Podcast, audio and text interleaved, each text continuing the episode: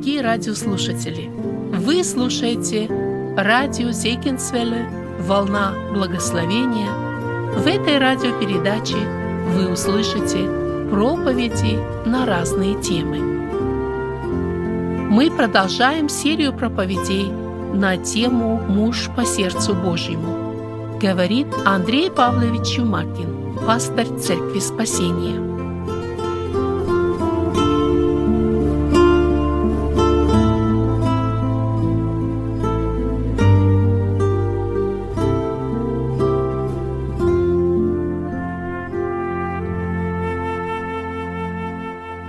Сегодня будем изучать 30 главу первой книги «Царств», главу, которую можно назвать э, словами самого Давида, который произносит, вот этот текст. Мы находим э, здесь в этой главе, в 23 стихе, «Господь дал нам это». И прежде чем мы будем читать текст и рассуждать, давайте подумаем, а что в нашей жизни вы могли бы вспомнить или назвать доброго, хорошего, благословенного, что не Господь дал. Если мы смотрим на все, что мы имеем, на все, что мы получили, на все, что у нас получается, мы, как христиане, всегда можем произнести эти слова, произнесенные Давидом. Господь дал это. И это важно видеть, это важно замечать, это важно понимать, потому что э, гордость всегда препятствует делать это. И мы помним много библейских примеров, когда именно гордость толкала человека на то, чтобы сказать, это я, это моими силами, это моей мудростью, это моей способностью. И эта гордость, которая возникала у человека, она всегда приводила его к падению, она всегда приводила к погибели, к разрушению. Но Давид дает нам этот пример, это один из тех уроков, которые мы можем взять из жизни этого великого царя Израиля. Осознание и понимание, что Бог дает это, Бог благословляет и Бог понимает, э, Бог, э, Бог помогает. И мы рассматриваем 30 главу, это трудный период жизни Давида – это сложный момент, э, он по-прежнему находится в изгнании, он по-прежнему э, прячется от Саула. И в этой ситуации, которую мы сегодня рассматриваем, Давид не знал, скорее всего, что Саул какое-то время назад, он ходил к волшебнице, Давид не знал, что сказал Самуил в тот момент. А если вы помните, Самуил сказал Саулу, что завтра ты будешь со мною здесь. Если бы Давид это знал, если бы он знал, что на следующий день произойдет эта битва между Израилем и филистимлянами, и жизнь Саула закончится, и закончатся все преследования, все гонения, наверное, Давиду было бы легче. Наверное, он как-то бы по-другому ожидал этого дня и воспринимал, что закончатся все его бедствия, все его проблемы. Но Давид этого не знал. И вот теперь, когда мы рассматривали в прошлый раз 29 главу, если вы помните, мы рассмотрели начало 30 главы, и мы помним, что в той ситуации, когда Анхус сказал Давиду, вернись обратно в землю филистимскую, ты не пойдешь с нами на войну, ты не пойдешь с нами в битву. И вот э, Давид вернулся с поля битвы, он пошел обратно в Секелак, когда он пришел туда, в этот город, где э, жил он, где жили его воины, он увидел, что э, он пришел только на пепел. Город сожжен, все, кто находились там, они уведены в плен, никого не осталось. И вы помните, что все это привело к тому, что э, воины Давида хотели побить его камнями. Вот в таком состоянии он находится, когда те, кто были рядом, они хотят побить его камнями. И это был э, способ еврейского мышления. Евреи так понимали, что если есть благополучие, если есть благословение, значит Бог с тобою. Если какое-то несчастье, если какая-то беда пришла, значит Бог отвернулся от тебя. И поэтому в тот момент, когда они увидели это горе, это несчастье, которое произошло в Секелаге, они приняли решение, значит Давид это не муж Божий – Значит, он идет против Бога. Они готовы были побить его камнями вот на этом основании. И поэтому мы видим, что э, когда мы смотрели с вами 8 стих 30 главы прошлый раз, где сказано, Давид укрепился надеждою на Господа. Это была его точка опоры. Это был момент, который дал ему сил. Давайте мы прочитаем теперь дальше. Мы будем читать 30 главу. Я прочитаю 7 и 8 стихи. 30 глава, 7 и 8 стихи. «Но Давид укрепился надеждою на Господа Бога своего, и сказал Давид Авиафару, священнику, сыну Ахимелехову, принеси мне Ефот. И принес Авиафар Ефот к Давиду. И вопросил Давид Господа, говоря, преследовать ли мне это полчище, и догоню ли их? И сказано ему, преследуй, догонишь и отнимешь. Мы смотрим с вами вот на эти два текста, и мы можем увидеть здесь важный момент, что трагедия, в которой оказался Давид, привела Давида к Богу.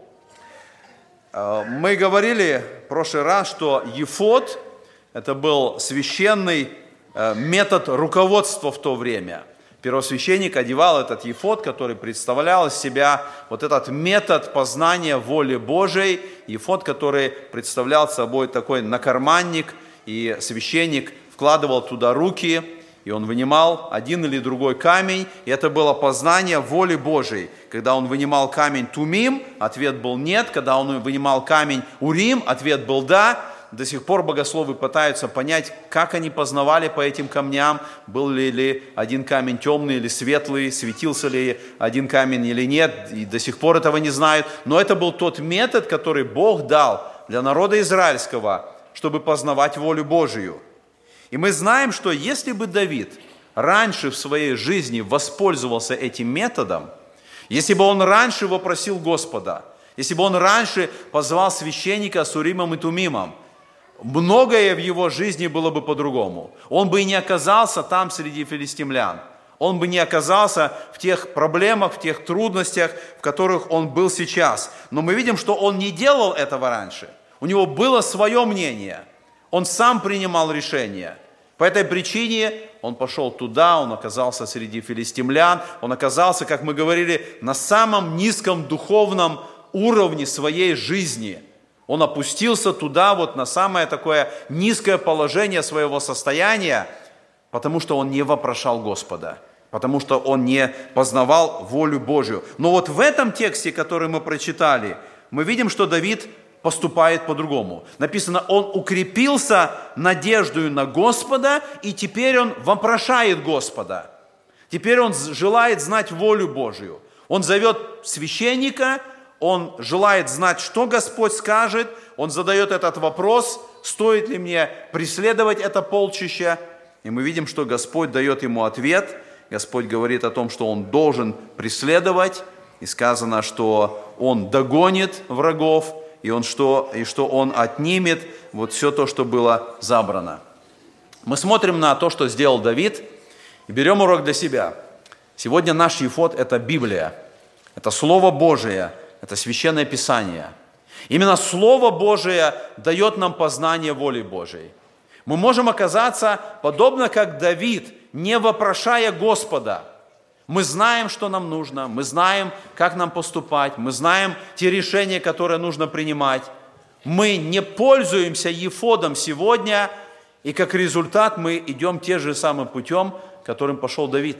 Мы оказываемся среди филистимлян – мы оказываемся среди нашего низкого духовного положения, если бы мы заранее вопросили Господа, если бы мы заранее искали ответ в Священном Писании, как многих проблем в нашей жизни мы могли бы избежать.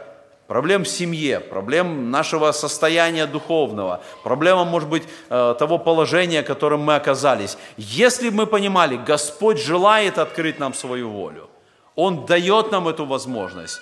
Он дал нам священное писание для того, чтобы мы пользовались. Но с другой стороны, мы должны понимать, когда мы хотим познать волю Божью, мы должны быть готовы принять ее, когда Господь ее открывает. Иногда, наверное, христиане и не желают познавать волю Божью, потому что они боятся воли Божьей, которая будет открыта, потому что тогда ее нужно принять. Тогда нужно отказаться от своих планов – от своего мнения, от своего решения, тогда нужно делать то, что Господь говорит. Когда Господь открывает нам свою волю, мы готовы должны быть принимать эту волю. И мы должны быть уверены, что принятие Божьей воли – это самый лучший путь, который будет в нашей жизни. Даже если он нам не нравится, даже если он не таков, как мы хотели бы, это самый лучший путь, который Господь откроет нам. И мы должны быть готовы ее принять. И мы смотрим на ситуацию, в которой был Давид, и мы можем сказать, э, когда мы берем также урок для себя, что в час особой трагедии или горя мы должны идти в молитве к Богу, чтобы искать Его лица и Его воли. Это было у Давида. Он был на самом низком духовном уровне. Он узнал об этой трагедии, которая произошла в Секелаге. Город сожжен, все имущество забрано. И самое страшное, жены, дети, семьи, они все были уведены в плен. Это, это была великая трагедия. Мы читаем, что в этой главе они плакали до того момента, что уже написано, не было, не стало силы плакать. Они были в этом состоянии горя, трагедии, но вот именно в этом состоянии Давид поступил правильно. Он начал искать волю Божию. Это урок для нас, когда наступила болезнь наших близких, или, может быть, когда пришла смерть наших близких, когда тяжелое горе постигло нас, когда мы оказались в особой трагедии, в особом горе – Самый верный путь в этой ситуации, в молитве искать лица Господня, в молитве искать воли Божией. Это самый верный путь, потому что, когда мы смотрим с вами на состояние Давида, каким путем, каким способом он укрепился надеждой в Господе, именно этим путем он стал искать лица Господня. Он стал вопрошать Господу, что мне делать, как мне поступить, что мне предпринять в этой ситуации. Это пример для нас – Потому что многие проходят путем страдания, горя, горя, проблемы, трагедии какой-то. Нам нужно научиться искать лица Господня в этой ситуации. И мы видим, что Давид вопросил Господа, он задает вопрос, преследовать ли мне это полчище, и догоню ли их? И ему дан ответ, преследуй, догонишь и отнимешь. Как мы говорили, а, ему не было, возможно, буквально эти слова произнесены, но священник дал положительный ответ. Он познал волю Божью, делай это, и будет результат, и будет успех. И в этой ситуации, представьте, это было публичное, вот такое явное проявление э, веры в Господа, когда Давид призывает в лице э, всех его воинов, он призывает священника, священник вынимает ответ от Господа, и это явное проявление упования на Господа – когда Господь открывает свою волю. А часто воля Божия, она непонятна для нас, как я говорил. Мы не до конца можем знать, что Господь приготовил, какой путь Он нам открывает. Но мы, нам важно довериться Господу, потому что мы точно знаем, пути Господни, они всегда верны. Бог всегда откроет верный путь, по которому нам нужно идти. И Господь всегда исполнит то, что Он обещает. Поэтому, когда мы смотрим с вами вот на, на пример Давида и задаем вопрос для нас сегодня, что значит практически в такой трудной ситуации укрепиться надеждой на Господа? Мы можем сказать, что укрепиться надеждой на Господа – это слушать Слово Божие, это исполнять Слово Божие и быть вместе с теми, кто готов это делать. Посмотрите, Давид вместе со своими воинами, он ищет лица Господня, он узнал ответ от Господа, и теперь вместе эти 600 воинов и Давид вместе с ними, они готовы исполнить то, что Господь сказал. Идти, преследовать, догнать, отобрать, получить. Это то, что Господь им сказал. Это урок для нас – мы укрепляемся надеждой на Господа не просто, когда внутри мы мысленно как бы успокаиваем себя, когда трудность, переживание, трагедия. Мы укрепляемся надеждой на Господа, когда мы вникаем в Слово Божие, мы получаем оттуда ответ, мы готовы его сделать, и мы вместе с народом Божьим. Мы вместе с теми, которые также стремятся исполнить Божье Слово, также готовы идти этим путем. Это дает нам укрепление от Господа. Почему в минуты особых переживаний дети Божьи идут в Дом Божий? Они не просто где-то сами по себе в одиночестве, они идут в Дом Божий. Они идут, ищут общение с детьми Божьими, потому что это и есть укрепление от Господа. Это и есть та помощь, э, которую Господь дает нас. Поэтому мы видим, что э, смотря на ситуацию, вот мы сказали, он вместе с теми, которые готовы это сделать. Подумайте вот на, на этот момент об армии Давида. 600 человек воинов, которые были вместе с ним. В каком состоянии они находятся в данный момент? Они пошли вместе с филистимлянами, вместе с царем Анхусом, чтобы воевать с израильтянами.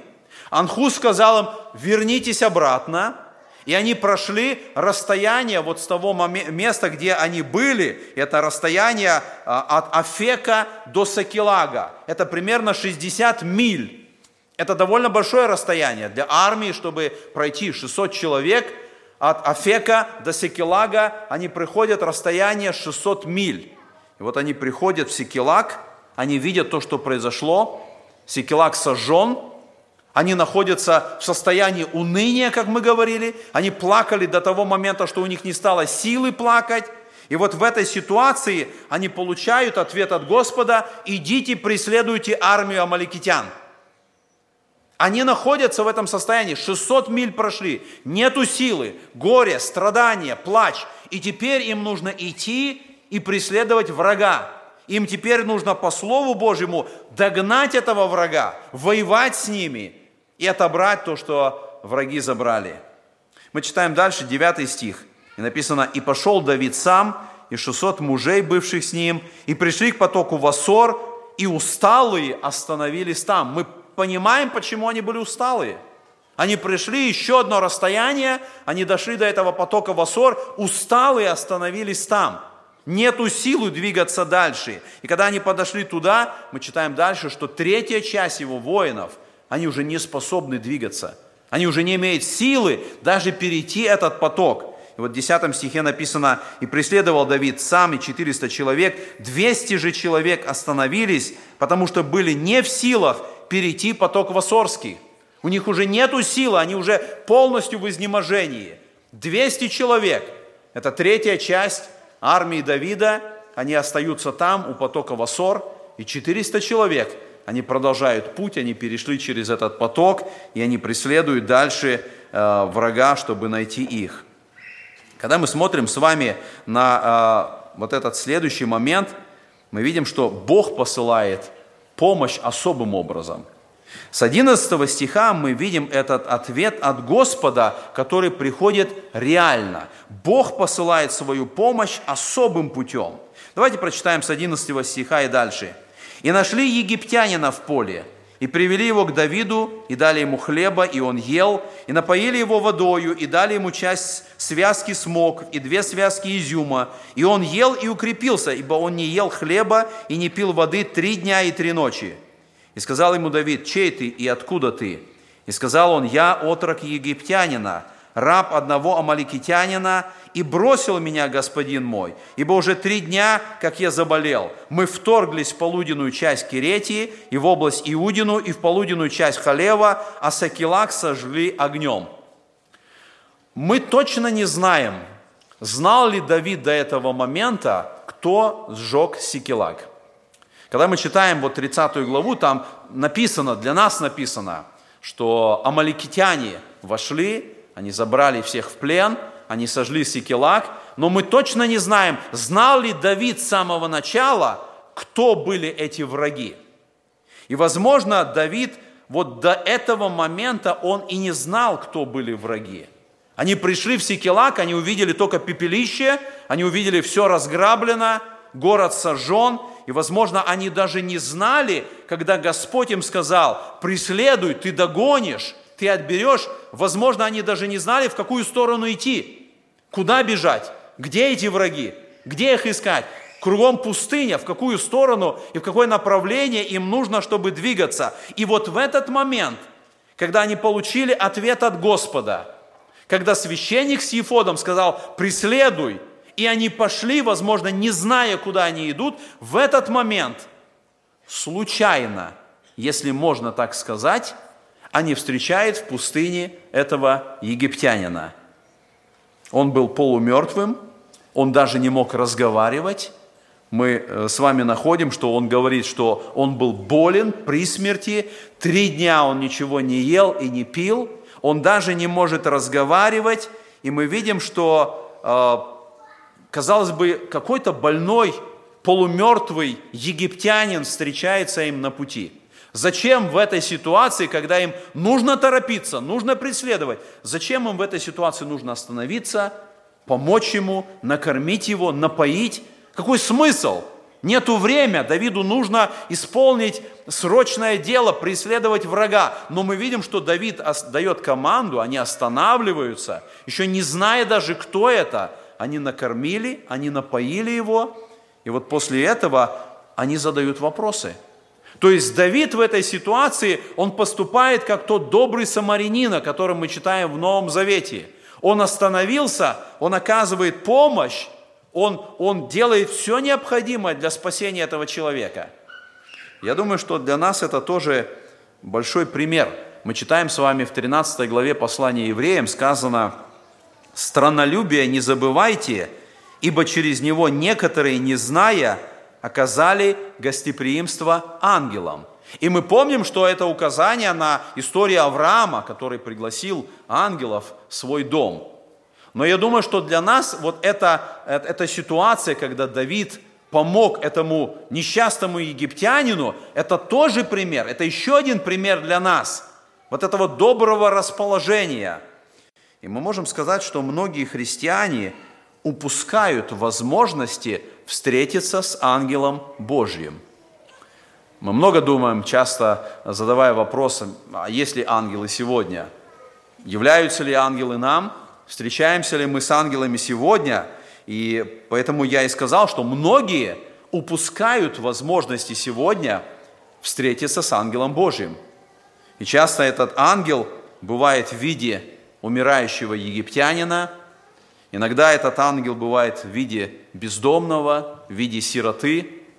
Это вовсе не значит, что вот этот египтянин, который встретился армии Давида, был ангелом. Я, я не утверждаю это – я говорю о том, что в нашей жизни очень часто может это быть. Именно поэтому в послании Римляна сказано «страннолюбие не забывайте, оказывайте помощь, будьте добрыми самарянами». В вашей жизни иногда может быть этот ангел, который ожидает, что мы совершим то, что необходимо, то, что сделал Давид там в пустыне – Господь побуждает нас, чтобы мы были этими добрыми самарянами, которые видят нужду, и отвечает помощью. И мы видим, что Давид накормил, Давид напоил его, и потом он задает вопросы.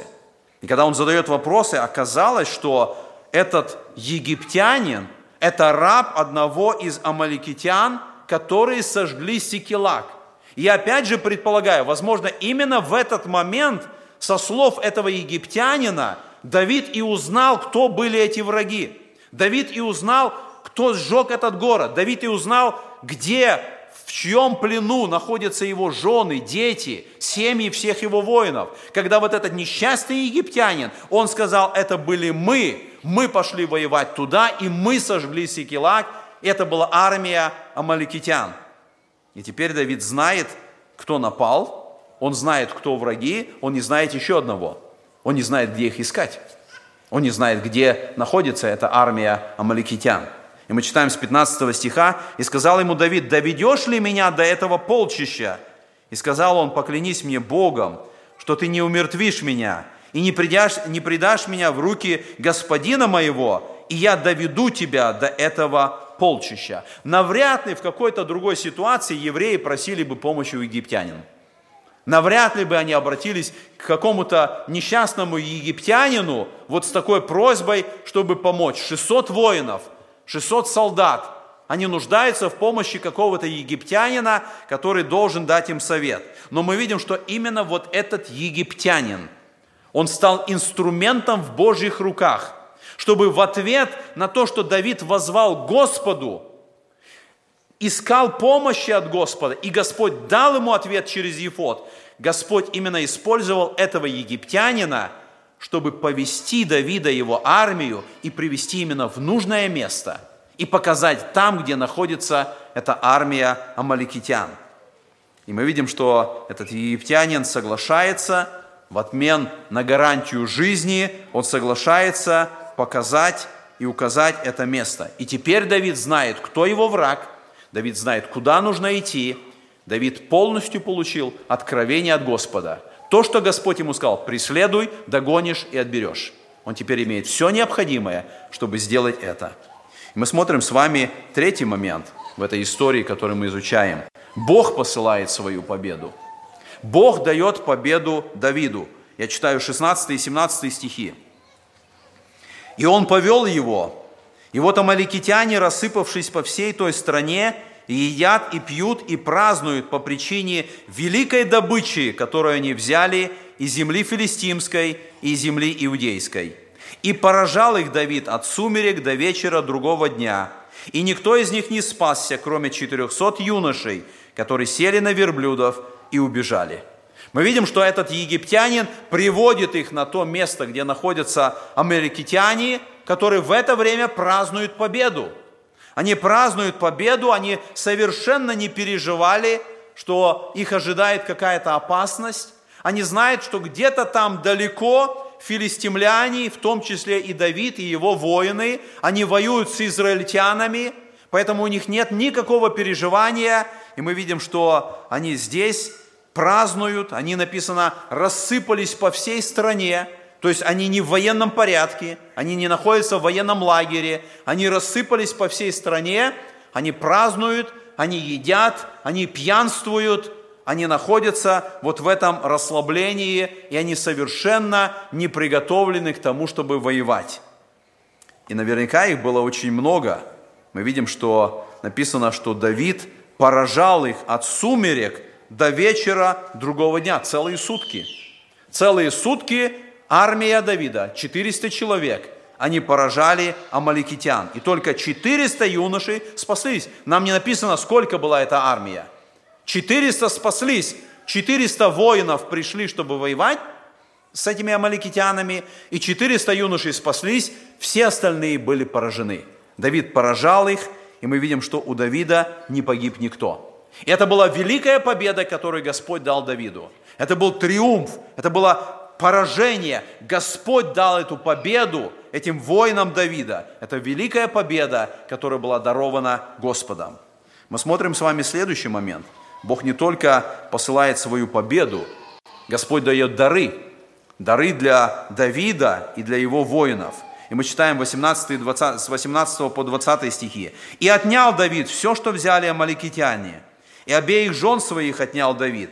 И не пропало в них ничего, ни малого, ни большого, ни из сыновей, ни из дочерей, ни из добычи, ни из всего, что амаликитяне взяли у них. Все возвратил Давид. И взял Давид весь мелкий и крупный скот, и гнали его перед своим скотом, и говорили, это добыча Давида. Представьте себе ситуацию. Все было спасено. Написано, все возвратил Давид, так как Бог сказал ему – мы видим, что Бог делает в жизни Давида. Представьте себе, незадолго до этого эти воины хотели побить Давида камнями. Он находился в самом низком состоянии духовном. Он был в депрессии. Он, он не знал, куда двигаться, что предпринимать. И вот теперь Бог дает эту великую победу, когда Давид не тот, кого хотят побить камнями, он, он лидер, он воин, он вождь. И все смотрят на него, он все забрал, он отнял все, и кроме этого великую добычу получил. И мы видим, что эти воины, они произносят эти слова, они говорят, это добыча Давида. Бог дал ему победу, и Бог дал ему эту, эту, эту, эту великую победу и, и великую добычу. И мы знаем с вами, что эту битву вело только 400 воинов. 200 его солдат, они остались там возле потока Васора. И мы читаем с вами дальше, что произошло, с 21 стиха. «И пришел Давид к тем двумстам человек, которые не были в силах идти за ним, и которых он оставил у потока Васор. И вышли они навстречу Давиду, и навстречу людям, бывшим с ним. И подошел Давид к этим людям и приветствовал их.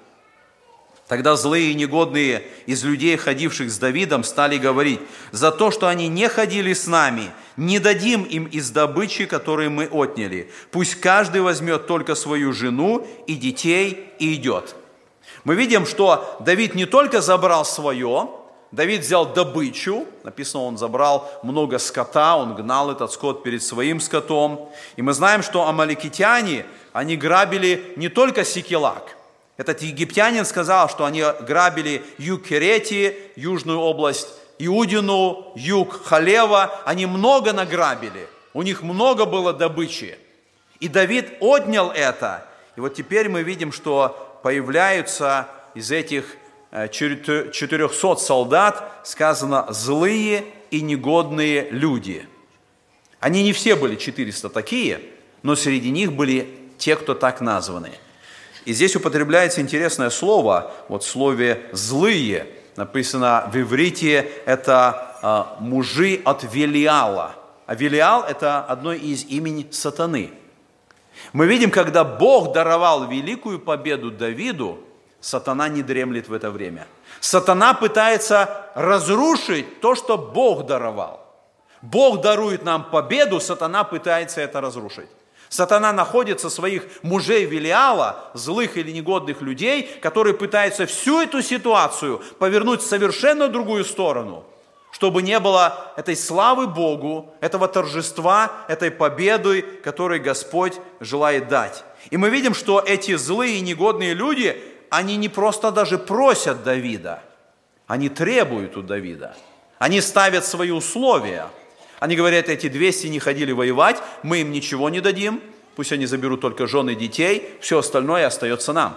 Это не просьба к вождю Давиду, это требование, это ультиматум, который они ставят. Они говорят, будет вот так, потому что они не воевали с нами.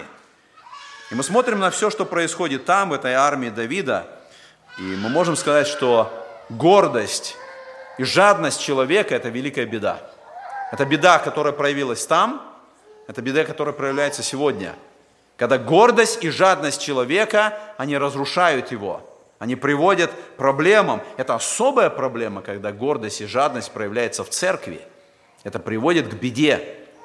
И давайте посмотрим, как отреагировал Давид в этой ситуации. Я читаю с 23 стиха. Но Давид сказал, не делайте так, братья мои, после того, как Господь дал нам это и сохранил нас, и предал в руки наши полчище, приходившее против нас. И кто послушает вас в этом деле? Какова часть ходившим на войну, такова часть должна быть и оставшимся при обозе. На всех должно разделить. Так было с этого времени и после. И поставил он это в закон и в правила для Израиля до сего дня. Мы видим, что Давид в этой ситуации не позволил этим негодным людям устанавливать свои правила. Давид несмотря на то, что вот люди прославляли его, он все расставляет по своим местам. Он не позволяет, чтобы негодные люди начали управлять, начали действовать э, все по-своему. И в этой ситуации мы видим, что Господь посылает эту победу. И давайте посмотрим, что именно сказал Давид в ответ. Как он расставил все правильно, как он объяснил им, почему нельзя так поступать. Первое, он говорит, что это была не их победа, Господь дал нам это. Господь дал эту победу. Это не заслуга воинов. Не те 400 человек должны присваивать себе эту победу. Господь дал им это. Второе, он говорит, Господь дал не только победу, Господь дал и добычу. То, что они пытаются сейчас разделить между собою, они не могут принять на свой счет. Господь дал победу, и Господь дал эти дары. Все, что они заработали, все, что они завоевали – все, что они имеют сегодня, они не могут считать это своим, потому что это от Господа. Третье, Давид говорит, что это победа не только этих 400 воинов, это победа всей армии. И те 200 человек, которые остались там, это победа всей армии. И нам интересно, что он произносит эти слова, когда он говорит, Господь дал нам, он именно это имеет в виду. Нам не только 400 человек, нам это все 600. Те 400, которые воевали, и те 200, которые остались при обозе, это нам дал Господь. И поэтому 200 человек, которые остались с обозом, они остались с багажом, они остались с тем, что, а, возможно, эти 400 оставили. Они там находились, они делали свое дело, и они также заслуживают иметь а, часть добычи. И, наконец, последний, пятый момент, который Давид говорит, он обращается к ним этими словами – он говорит им «братья». Представьте себе, он обращается так к тем людям, которые буквально незадолго до этого хотели побить его камнями. Он был в опасности в смертельной опасности. Они хотели побить его камнями. Но Давид в своем ответе, когда он говорит, не делайте так, братья мои, он называет их братьями, он показывает, что 600 человек – это не просто какая-то обычная армия. Он говорит, это братство. Мы одна семья. Мы были там, в пещере Адаламской. Мы учились вместе. Бог проводил нас через многое. Мы братья. И Он обращается к ним, говорит, мы братья не только 400 человек, мы все братья, 600 человек. И поэтому Он говорит, мы не будем делать так. Поэтому мы видим, что Давид показывает, что вот эта великая победа, Давид не допустил, чтобы эти негодные люди изменили это и разрушили это. И он выводит здесь этот принцип, он говорит, какова часть ходившим на войну, такова должна быть часть и оставшимся при обозе. На всех должно разделить. И это стало законом. Законом, как написано в Израиле, было и в последующие времена. Армия выполняет свое дело. Те, кто при обозе, и те, кто на передовой, они все делают одно дело. Они все совершают необходимое для победы. И мы читаем с вами дальше, с 26 стиха. «И пришел Давид Секелак и послал из добычи к старейшинам Иудиным, друзьям своим, говоря, вот вам подарок из добычи, взятой у врагов Господних тем, которые в Вифиле, Рамофе в Южном, и Атире, и в Араиоле, и Шамофе, и Эстооме, и во всех городах израильских. Мы видим, Давид посылает во все эти области свои подарки. И написано, это были места, где ходил Давид сам и люди его. Через какое-то время именно эти места, они будут за то, чтобы Давид стал царем. Возможно, это были те места, в которых эти амаликитяне забирали и грабили. И Давид в этой ситуации, мы видим, не только справедливо разделил добычу между всеми воинами. Давид посылает это во все эти города Иудины. Возможно, это была его собственная часть. Часть добычи, которую он дает, он отдает друзьям своим, он отдает во все места, где он ходил сам, и мы видим, что это было благословение в будущем для самого, для самого царя. Мы посмотрели с вами вот на всю эту историю. Давайте посмотрим, какие уроки мы можем взять с этой истории. Что эта история учит нас? Что мы можем взять из нее? Первое, что мы видим, эта история учит нас помощи от Господа. Во всей этой истории, во всем, что произошло с Давидом, мы видим, что была невидимая рука Господа, которая вела его через всю эту ситуацию. И Давид видел эту руку. Давид был избран царем. Он был помазан царем. И эта рука Божья, она проводит его через все бедствия, через все эти гонения, через все скитания, через все эти войны. Рука Божия ведет его к той цели, которая Богом определена. Давид должен стать царем над Израилем. Бог особым образом защищает и помогает. Хотя внешне это незаметно. Хотя внешне не видно и непонятно, как действует эта рука. Возможно, с самого начала, когда мы видим, что Анхус не захотел, чтобы армия Давида участвовала в битве, нам не видна рука Господня, но рука Господня была в этом. Нам не видна рука Господня, что Давид возвращается в Сикелак, он приходит туда, и там этот пожар, и там все забраны в плен. Нам не видна рука Господня. Почему Господь допустил это? Но в этом была рука Господня, чтобы в конечном итоге Давид ушел из, от филистимлян, чтобы он вернулся в Израиль. И он так и сделает, он оставит Секелак, он уйдет после этого, он вернется обратно в свою землю. Но в этом была рука Господня, которая ведет его. Нам не видна рука Господня, когда Он зовет священника, когда Господь дает откровение через Ефот, но нам открывается эта рука Господня, как мы сказали – когда вдруг в пустыне встречается случайно этот египтянин. Это рука Господня, когда Господь дает свое откровение, посылает человека, направляет, указывает, говорит, куда нужно пойти. Это рука Господня, которая показывает, охраняет и ведет Давида на протяжении всего этого времени. Мы видим, что это рука Господня во всей ситуации. Можем ли мы видеть руку Господню в нашей жизни? Эта рука Господня не всегда явно открыта. Она не всегда явно заметна. Но когда мы знаем, что Бог верен, мы знаем, что Его рука всегда над нами. Он ведет нас своим путем. И когда мы доверяем Ему, когда мы исполняем Божье Слово, эта рука проведет нас всеми обстоятельствами жизни. Бог пошлет людей навстречу, Он даст нам понимание, Он даст нам направление, Он даст нам истину, Он сохранит нас, Он доведет нас туда, куда Он желает. Рука Господня и помощь от Господа – это большой урок, который мы берем с этой истории. Второй урок, который мы берем, это действие благодати. Мы видим в этой истории очень важный принцип, который нужно понять – особенно в отношении служения в церкви. Мы видим, что Давид одержал эту победу. Эта, эта победа была победой от Господа. Никто не мог приписать победу самому себе, никто мог, не мог требовать награду за эту победу, как мы сказали. Но это урок для нас. Можем ли мы приписывать награду себе, когда Бог дал нам все, что мы имеем? Можем ли мы ставить себя на какое-то высокое положение, проявлять гордость, превозноситься над кем-то другим, если мы понимаем, все, что мы имеем, все наши способности, все наши дары, это то, что дал нам Господь.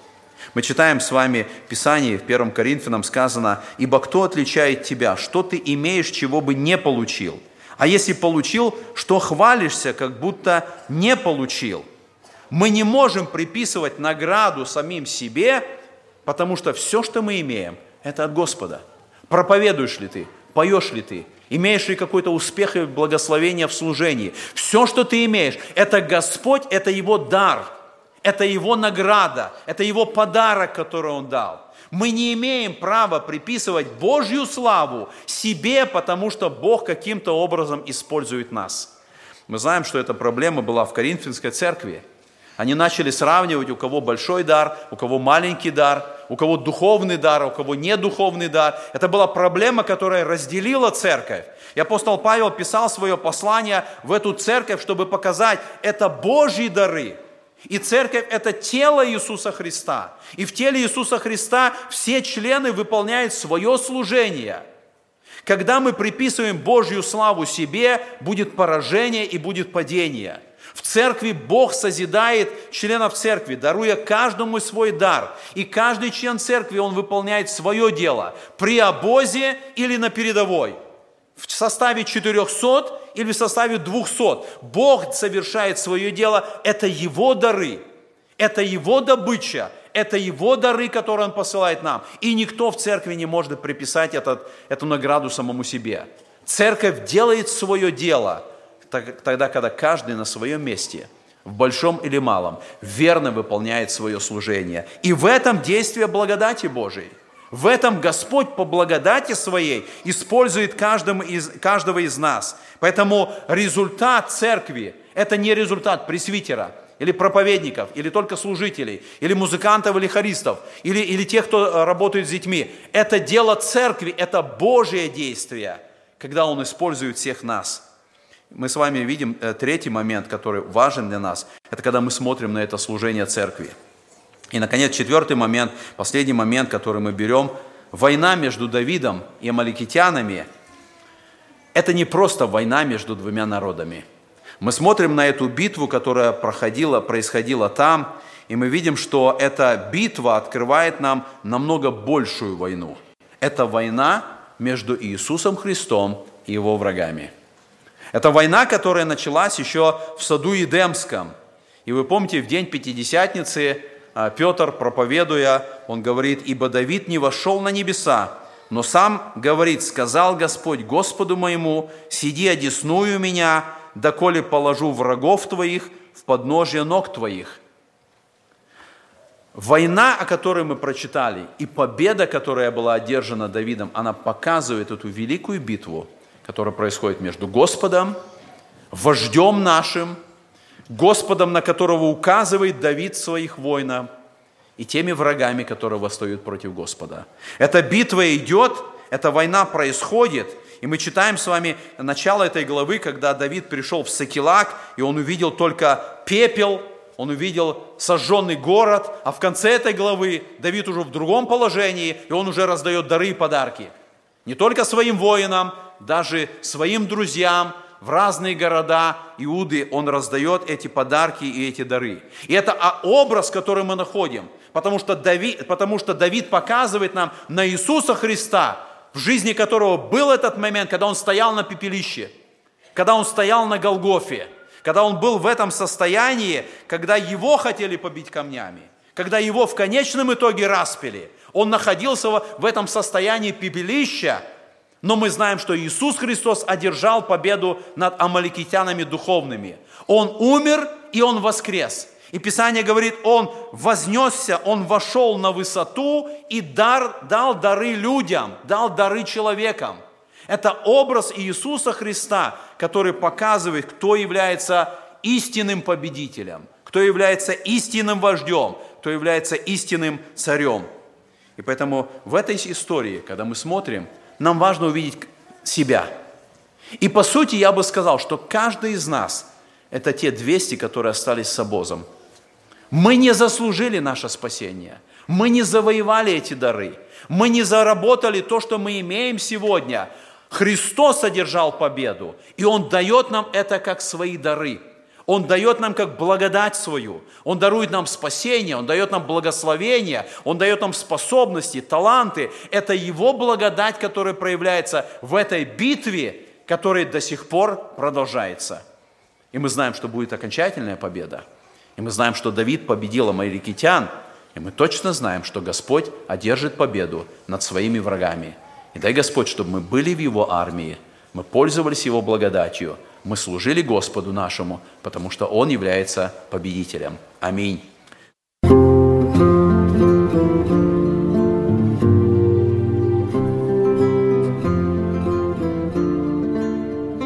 Эту проповедь вы можете еще раз прослушать в нашем приложении смартфона под русским флагом в передачах проповеди, а также на сайте Церкви Спасения salvationbaptistchurch.com Вы слушали радио Зегенсвелле «Волна благословения», город Детмалт, Германия. Дорогие радиослушатели, мы желаем вам Божьих благословений.